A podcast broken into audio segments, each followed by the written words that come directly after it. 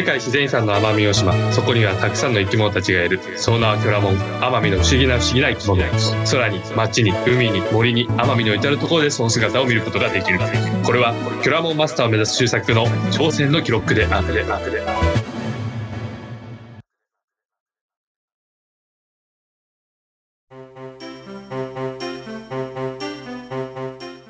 米や。キョラミンショーラン キョラミンショーラン。米屋キョラミンショーランはい。キョラモンじゃなくて、やっぱり本当にいいんだね。そうですねもうベースはウガミンショーランに合わせてでかつ前の収録で「こんばんは」と「こんにちは」で枕言葉というかさ前につきますよっていうので今日はねちゃんとオリジナルの米屋をつけましたねはい。日本語というか、あの方言じゃなくするとどういう意味になるんだっけ？方言をなくすと。うん。まあ、要は米屋が夜の時につけるってことよね。そうですね。おばおばん男子みたいな感じじゃないですか。何それ？それも知らない。これ秋田弁。おばん男子？そうおばん男子みたい。なおばさんみたいな男子ってこと？いやそこ区切ったらそこ区切ったらダメですよ。おじギャルって、おじギャルってどっちですか？おじさんがギャルになってるのか、それともギャルがおじさんになギャおじさん化してるのか。なんかイメージで言うと、ギャルがおじさん化してる感じだったのよ。あー。まあそんなことは置いといて、あははは？はい。 Today もキョラモンをサクサクと進行してまいりましょう。えー、サクサクといくんすか？もう、ぬるぬる。ドロドロ、ドロドロといきたいと思ったんですけど、ほんとめったにサクサクいかないよね。なんかね、なんかの会話、なんか自然の会話の流れで、今日のキョラモンは、みたいな感じになったんですけど、毎回一回このワンコーナーというか、一回雑談コーナー入りますからね。そうなのよね。これはでもね、好みではあります。自分的には。いや多分星野さんすごいこっちの方が好きなんじゃないかなと思って思っていたそうねところではあります。うんキョラモン紹介始まったらさっさと終われっていつも思ってるからね。いやひどいひどいな冗談でございますひどいな人を傷つけるタイプの冗談でございます。さすが悪タイプさすがエスパー氷タイプはい。期待に応えれば。キョラモン始まっちゃうと星野さんがもうインプットモードに入っちゃうんでそうそう自分はもう、んんしか言わないからね。そうでたまに来る鋭い質問に自分はもう頑張って答えていくっていうもうねこうギリギリの戦いになっちゃうね。今ねほぼリラックス状態で話しています。ありがとうございます。今日は自信がないというか、うん。前回の琉球この葉ずくは何回もナイトツアーで見たことあるキョラモンだったので、まあ、サクサクとそれこそ話すことできたんですけど、まあ自分が苦手な部類というかねなかなかうん。知らない世界がキョラモンの中にもやっぱりあって、うんうん。まあ、それがやっぱり虫系なんですよね。虫。あれ？もとも昆虫系。とでも終作もさ、カエルスタートでしょ？もっとねたどると本当は植物スタートなんですよね。本当は植物スタートなんだ。本あ、でもそう当はか。カエルスタートとはゆえ、それは昆虫ではないな。そうですね。ほん学生時代に希望の研究室から漏れて入れなくてで、うん。しぶしぶ第二希望の植物系の研究室に行ったけど植物一切覚える気がなくて全然もう興味がなさすぎて植物研究室なのに「あ俺自力でカエルの研究やります」あの私全部やるんですいませんがカエルでやらせてくださいって言って始まったのがカエルの研究だったんですよね。なんかそこがさ、スタートだと思ってたんだけど、はい、そもそもそこに至る前はカエルはどうだったの？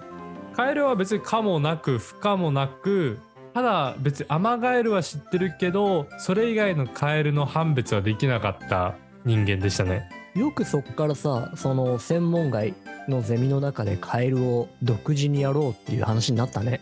そのまあその所属してた研究室を悪く言うつもりはないんですけどその実習がやっぱりフィールドワークで多くあってうんうん。新潟県のある、まあ、某集落というか限界集落のところに、まあ、先生がお世話になってるところに行って本来であればそこの何て言いますかね森林のその植物の繊維というかここのエリアにはこういう繊維があってここにはこういう風のがあってでも今これは利用されたいとかこういう条件があって変わってきてるっていうのを知ろうみたいなはい。けあのフィールドワークで行ったんですよ最初3年生の時に。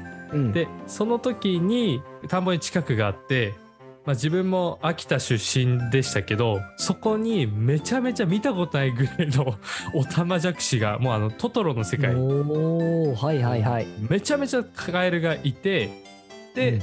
次の A 地点から B 地点に移動した時に同じ田んぼでも全然オタマジャクシがいなくてで B, B から C に行った時になんかこう違うカエルがポンポンって出てきてこれうん。なんか研究したらおもろくない？って思ってその論文関係探ったらそういうのがあったのであこれじゃあここのフィールドでも使えるんじゃない？って思って先生に 提案したら私はカエル一切わからないので自分でやっていただけるなら大丈夫ですって言われたんであじゃあじゃあじゃあじゃあ植物一切わからないんでカエルやりますカエルやりますカエルやりますっていうので始まったカエル人生でした。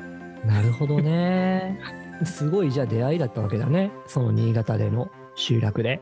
そうですだから後から先にもその今の先生今あの自分の某大学にまだいらっしゃいますけどそのうん後から先にもその研究室でカエルというか植物以外の研究をやったのは自分だけです。よかったね。無事卒業できて。そう無事卒業できてよかったです。まあそんなこんなでいろいろつながって奄美大島に今いる状態ですね。なるほど。はい。ありがとうございます。承知いたしました。はい。カエルはいいですよ。ちなみにカエルの研究といえばさ、はい。ちょっと雑談が長くなって申し訳ないんだけど、うん。あの最近、最近というか、一年、この1年ぐらいで知り合ったね、はい。えーある社長がいて、ある社長。うん、で、その社長が大学院か博士課程まで行って、でカエルの研究をしてたのよ。うんうん。で、その研究内容が、カエルのコミュニケーションについてだったんだよね。うーん。はいはい。田んぼの中でカエルが鳴くと。はい。で、他のカエルも鳴いていると。はい。ここに何かの周期とか、呼応があるんじゃないかっていう仮説があって、はいはいはいはい。で、それを突き止めるために、動画で撮ってみたりとか、自分の耳で聞いてみたりとかしたんだけど、どうにもわからんと。分かんなかったんですよ。へえ。そこで撮ってみた手法が、食べた。えー え？田んぼに一定のね、間隔でマイク並べたんだって。うーん、うん、うん、うん。で、その音声分析をして、どっか一箇所のカエルが鳴いた後に、どこの位置にいるカエルが鳴くかっていうのを距離で分析していったんだって。はいはいはいはい。そうすると、どっかのカエルが鳴いたら、必ずその一定区域内にいるカエルが鳴き返すっていうことが分かったんだって。うーん、うん、うん。で、どうやらカエルの合唱っていうものは、ただなんとなくみんながわーって鳴いてるだけに聞こえるけれども、一匹のカエルに対して一匹のカエルが鳴いて答えているっていうのの連なりだったっていうことが分かったっていうすごい。研究。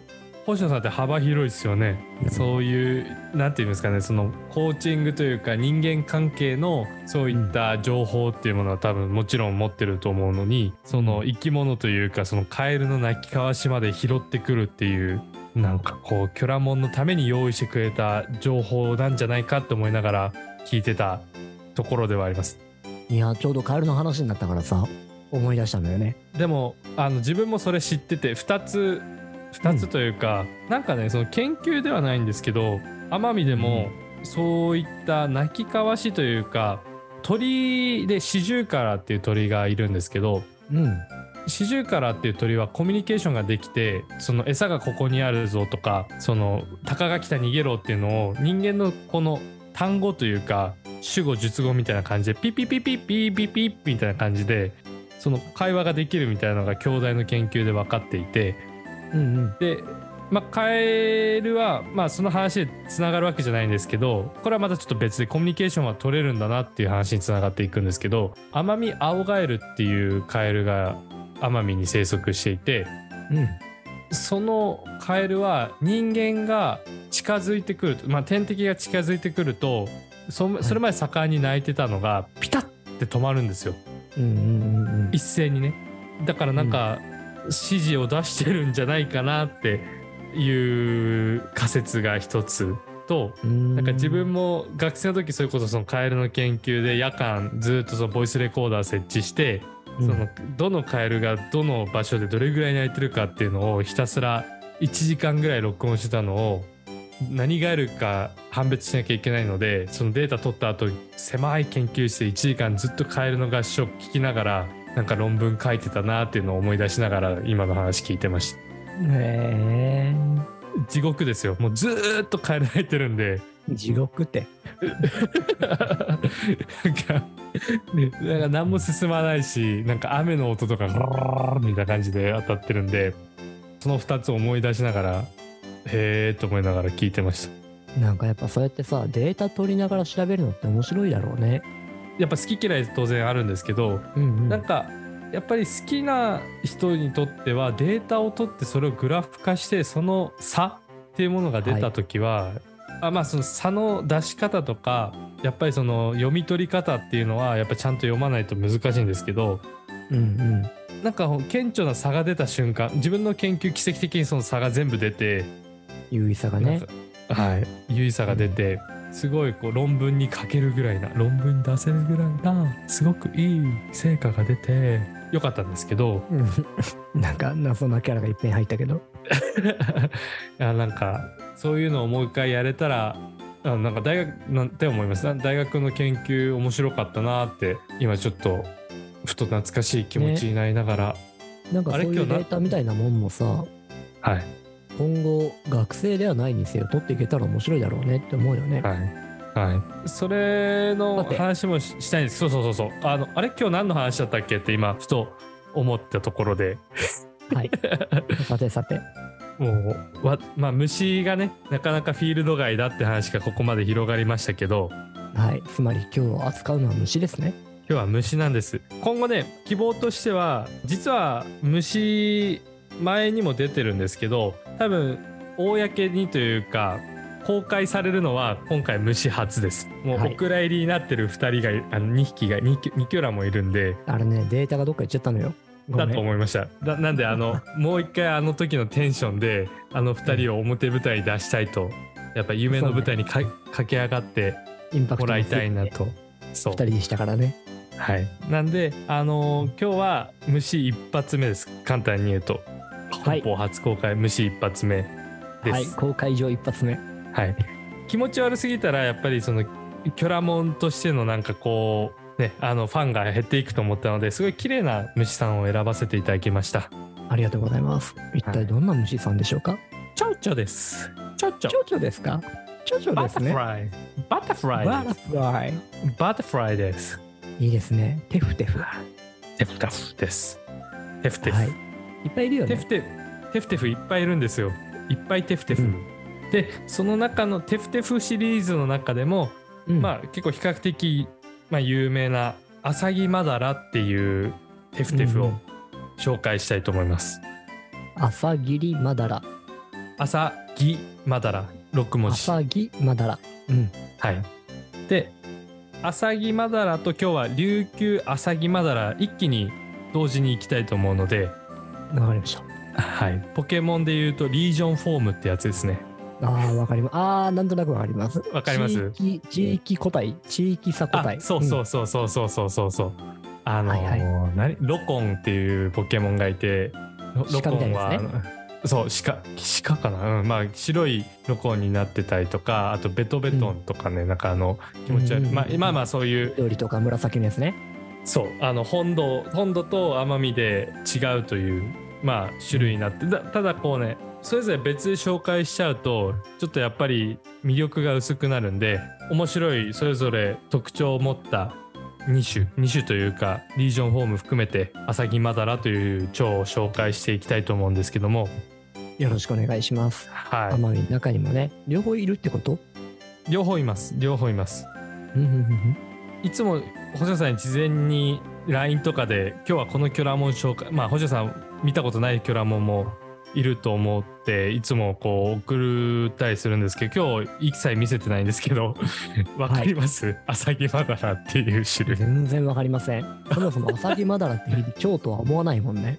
そっかじゃあもう今まあお互いもう画面を見せ合わないというかそのアサギマダラが何なのかっていうのは前半は見せないでそのまま進んでいきますけど。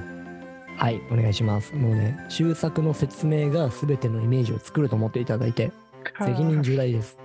これじゃあなんで今日これを選んだかまず言いますけどえアサギマダラと琉球アサギマダラまずアサギマダラ普通のアサギマダラの方は渡り蝶渡りをする蝶と呼ばれてます。え渡りって海渡るってこと？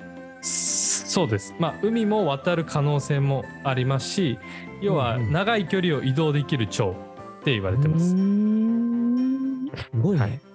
はい。うん。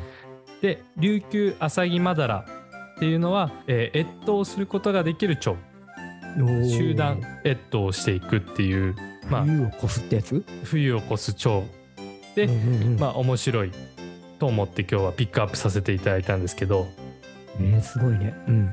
まずねそのアサギマダラっていう名前のところから入っていきたいなって思うんですけどはい。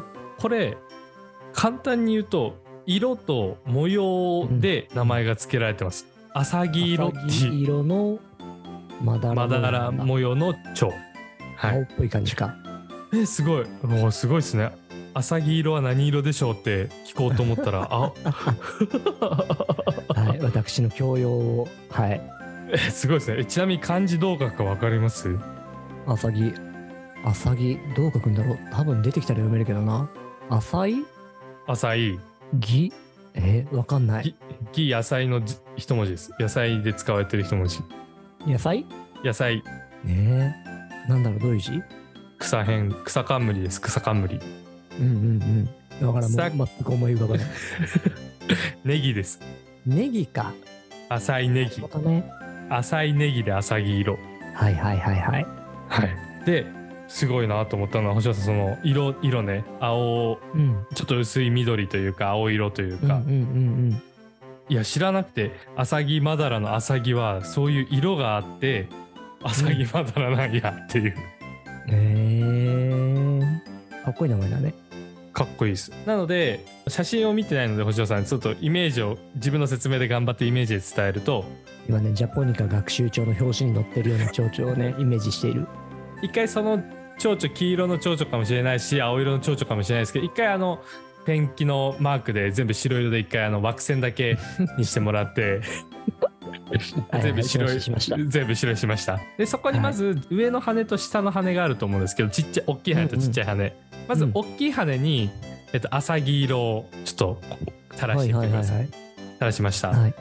そしたら上の羽にまだら模様をまあそのベースは浅黄色で上にその黒いまだら模様をパパパパパパパーっとでうん中央にはこうちょっとシャシャシャシャっとこう線を入れていただいて、はい。下の下羽ですね下羽の方にちょっとこう褐色な10円色っぽい色をパシャッとかけていただくとアサギマダラのね。はい、完成になります。いや、でも、そのアサギ色がベースになってるっていうのは、なかなか派手な蝶々ですね。はい、でで今度はい。琉球アサギマダラの方なんです。色、うん。色というか、今アサギマダラはアサギ色のまあ、ベースとした蝶ですよって話をしたんですけど琉球アサギマダラの方なんですけどこれはもう話を広げてもあれなので もう一回あの、はいジャポニジャポニカを全部白にしていただいて はい。上羽と下羽ありますうん。そこに薄くちょっと透明な青色を流し込んでいただいて両方青と両方ですね前と後ろ上と下か上と下を全部こう、うんうん青綺麗な青色で塗っていただいてで先ほどよりも丸がちっちゃめなまだら模様黒っぽいのを上と下にパパパパパパパパーっとはい。していただくと琉球アサギマダラの完成です。あ、じゃあ、下羽ね、その、ちっちゃい方の羽は、10円の色してないんだ、今度は。そうです薄い綺麗な青色をしている蝶々になります。えー、あ、じゃあ、より全体としてトロピカルな感じに見えるわけね。そうですねなんかすごい綺麗な蝶々で本土にはあんまりいない模様と色合いをしているんですけどなんか毒々しい感じではないです。なんかすごいこう、なんかジャジャパニーズみたいな水玉のみたいなすごいこ 何今の和歌和歌の歌い出し？うそう。水玉のすごい綺麗なね色をしている蝶々にリージョンフォームをしています。へえでもこの収録終わったらちょっと見てみるよ。いいね。はい。綺麗そうだね。そうです、そうです。そうです奄美にいるとき、蝶々なんて見ました？ガーばっか見た気がするな。夜。結構、結構このアサギマダラ、別に街中にも普通に、まあ、農地とかね、いろんな人がいるところにもたくさんいる蝶々になってます。アサギマダラ自体は、まあ、日本全土に生息している蝶々だし、うんあの琉球アサギマダラはもう奄美大島より南の南西諸島全域もし、まあ、台湾とかそういったところにも中国とかねそういったところにも生息している蝶々になってます。なるほど。いいですね。そんな蝶々が渡りをすると。そんな蝶々が渡りをしていくんですけど前回は日本一まるシリーズで日本一小さいフクロウを紹介させていただきましたけどこのはずくね。うん。はい。まあこれだけねその本当に飛ぶ時は日本から中国ぐらい台湾まで2,000キロぐらい旅をすることができる蝶々って言われててマジ、まあそれぐらい頑張れる蝶々なんですけど大きさどれぐらいだと思います？え2000キロ飛べるっていうんだから結構でかいんじゃねえの？周作の顔ぐらいあんの？あーじゃあもう本当に小顔ですね小顔じゃ小顔じゃちっちゃいですね蝶々が小顔ね。うん。大きさは5センチから7センチぐらいですああ、でもちっちゃめなんだね。クレジットカードをうんステアの T ポイントカードもしくはクレジットカードを2枚重ねたあれのね縦大きさぐらいだよね。そうそうそうそうそううん。あれがへーあ、でもそんなもんが蝶々って、アゲハとかもそんなもんだもんね。